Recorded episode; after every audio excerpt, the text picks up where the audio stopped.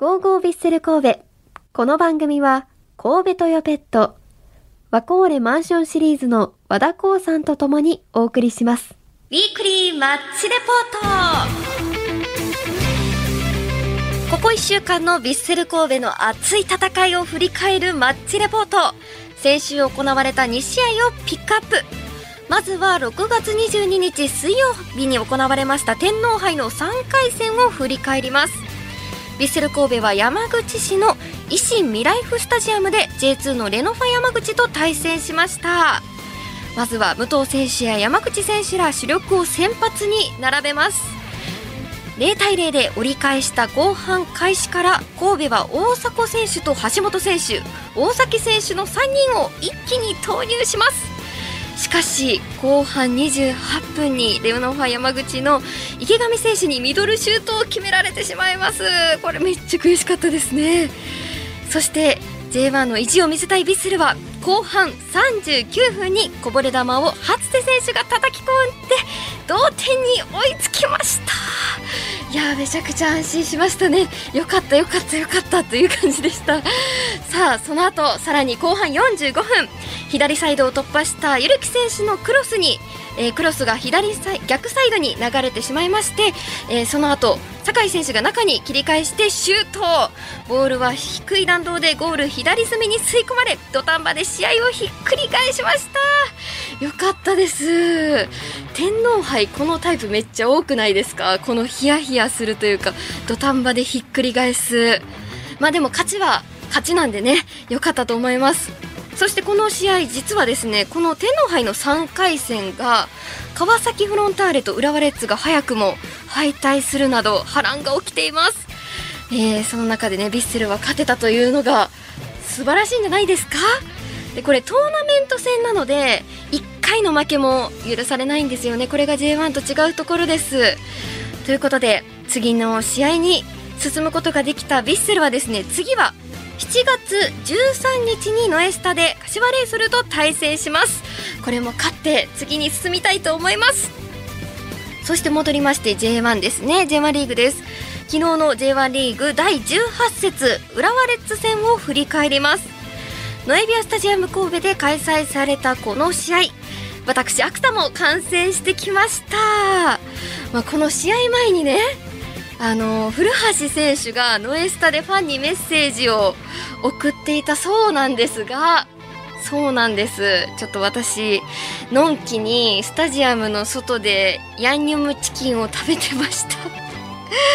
なので古橋選手の姿見ることができなかったんですよ。めちゃくちゃ悔しい。大失敗です。なんで普段食べへんのに並んで買っちゃったんやろうって言ってもう次からは もうピッピ言われてます。イエローカードですか？レッドカードですか？何それ？わかんないですけど。まあね失敗しましたので次からもっともっと早くスタジアムに行って中でね美味しいものをスタグル食べていきたいと思います。あのぜひ古橋選手の姿を見た方はどんな雰囲気だったか教えてください。めっちゃ気になります。そしてこの試合ではマッキーがノエスタに帰ってきました。前回出演してくださった時に浦和戦までに復帰したいとおっしゃっていたのでまさに有言実行ですね。さすがです。そして、まあ、試合には出てなかったんですけど試合後にですね浦和のサポーターの前に行ってましたね。あのーあれはどんな感じだったのかどんなコミュニケーションが行われていたのかちょっと遠くからだったのでねこう浦和のサポーターたちが盛り上がってるなっていうのは伝わってきたんですけど、まあマッキーからどんなメッセージを送ったのかそれは来週に向けて聞きたいと思います。さあではですね試合の方を振り返っていきたいと思うんですが前半開始早々浦和に絶好のチャンスを与えるなど苦しい展開になってしまいます。神戸も前半22分ドリブルで仕掛けたゆるき選手のクロスに武藤選手がヘッドで合わせましたがここは枠の外へ。もう思わず声が出てしまいました。もうこの試合ね本当に声が出てしまいそうになるっていうタイミングが多かったんですけどこの試合での思わず声が出たランキングベスト3に入る瞬間でしたこれは。まあそんなこんなで前半は0対0で折り返します。そして浦和は後半開始から2ヶ月ぶりの実戦復帰となった酒井宏樹選手を投入し雰囲気が変わります。なんと神戸は押される展開になってしまいますその一方神戸はですね後半17分ゆるき選手と大迫選手に変えて豪家選手とボージャン選手を投入します。状況の打開を図ります。ただ残念ながら後半45分。もうねアディショナルアディショナルタイム入る瞬間ですよ。ゴール手前で得たフリーキックを浦和のダビド・モーベルグ選手が直接狙いゴールとなりました。そしてこのまま試合終了で1対0で浦和に敗れてしまいました。めちゃくちゃ悔しいですね。あのタイミングはね本当に惜しかったです。まあでもただ個人的に私成長したところがありましてこの試合、まあ、いつも試合は1人で見てるんですけどこの試合はあのー、サッカー担当の前田さんと一緒に見ることができましてで、まあ、この1点入れられた後にですね、まあ、こう止める余地がなかなかなかったんじゃないかなと思いまして前田さんにあのシュートってちょっと相手がうますぎるってことありませんかって前田さんに聞いたんです。そしたら前田さんはこれより前にフリーキックのチャンスを与えてたんですね。まあたくさんフリーキックのチャンスあったんですがその時にこう同じ状況であのー、ダビド・モーベルグ選手のシュートを前川選手が止めてたんです。でそれがあったからこそあのシュートはダビド選手がね調整した上で打ったシュートだと。だからまあ反省するべきところはフリーキックを与えてしまってたところなんじゃないかと前田さんから教わりましてね。なるほどと思いましたね。見返してもまた面白かったです。面白かったというか勉強になったというところですね。そうやってサッカーって積み重ねられていくんですね、はあ、負けてしまいましたがあの悔しさをバネにして次は勝ってもらいたいと思います。この試合後のロティーナ監督はですねいい試合ができたとは言えない。守備に関しては正直理解に苦しむミスも犯してしまった。今後の試合に向けて立ち上がって前に進めていくしかないし自分たち全員がこの状況には責任を持って抜け出す意識を持っていくことが重要とかなり厳しいコメントをされていました。前回の試合ではねお誕生日だったっていうことがあったのかなかったのかちょっとわからないですけど全て私の責任だっておっしゃっていたところもあったんですが、まあ、今回の試合はちょっと監督と選手のちょっとこう意思疎通がちょっと難しいところもあったのかなと思ったりしますね。それでは酒井豪徳選手のコメントを聞いてもらいましょう。どうぞ。うんそうですね、やっぱり今、勝ちが必要な中で、えー、どうしてもやっぱ点を取りに行かなきゃいけないというところで、まあ、正直、試合を通して、えー、うまく攻撃できたなっていう感じはなかったなっていうふうに思いますし、えー、まあ、クロスだったりシュートまで行く前にその攻撃が終わってしまったことが多かったんで、やっぱりこう最後までやりきるっていうところは少し、え強引にでも行ってもいいのかなっていうところは、まあ、シュートなりクロスなりっていうところは、してもいいのかなっていうふうにはまあ正直思うんでやっぱりこうこうやって最後の最後で失点してしまうところとかっていうのは常にサッカーは起こり得ることだと思うんで、うん、今自分たちが勝つためにはやっぱり得点取らなきゃいけないと思うんで、まあ、そういったところのこうなんだろう攻撃のこうやりきる部分っていうか思い切りよくいくっていうところを、まあ、もうちょっと増やしてもいいのかなっていうのはまあ、試合通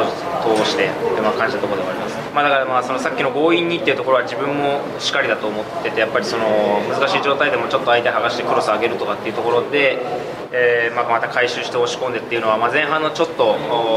15分過ぎぐらいからまあ少しできたところはあったんで。まあ、そういったのをまあずっとこう続けられるようにしてれば、まあ、相手もやっぱりきつくなってくると思うので、まあ、そういった時間帯でやっぱりこうどんどんどんどんゴールに向かうというところは、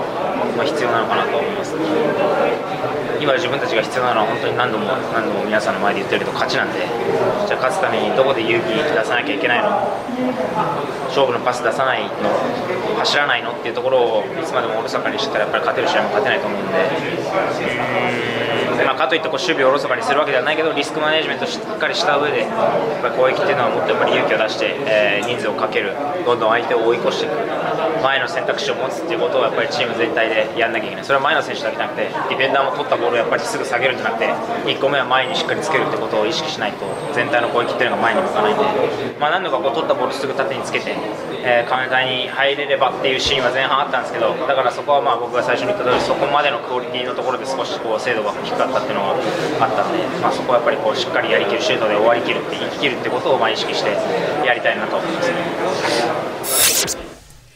はい、たくさんちょっと反省点というか思い返すところがあるのかなというふうに思います。ただ、次にね、活かせるところだと思いますので、次も応援したいと思います。さあ、続いて山口蛍選手のコメントを聞いてみましょう。どうぞ。いつも以上に全体としては、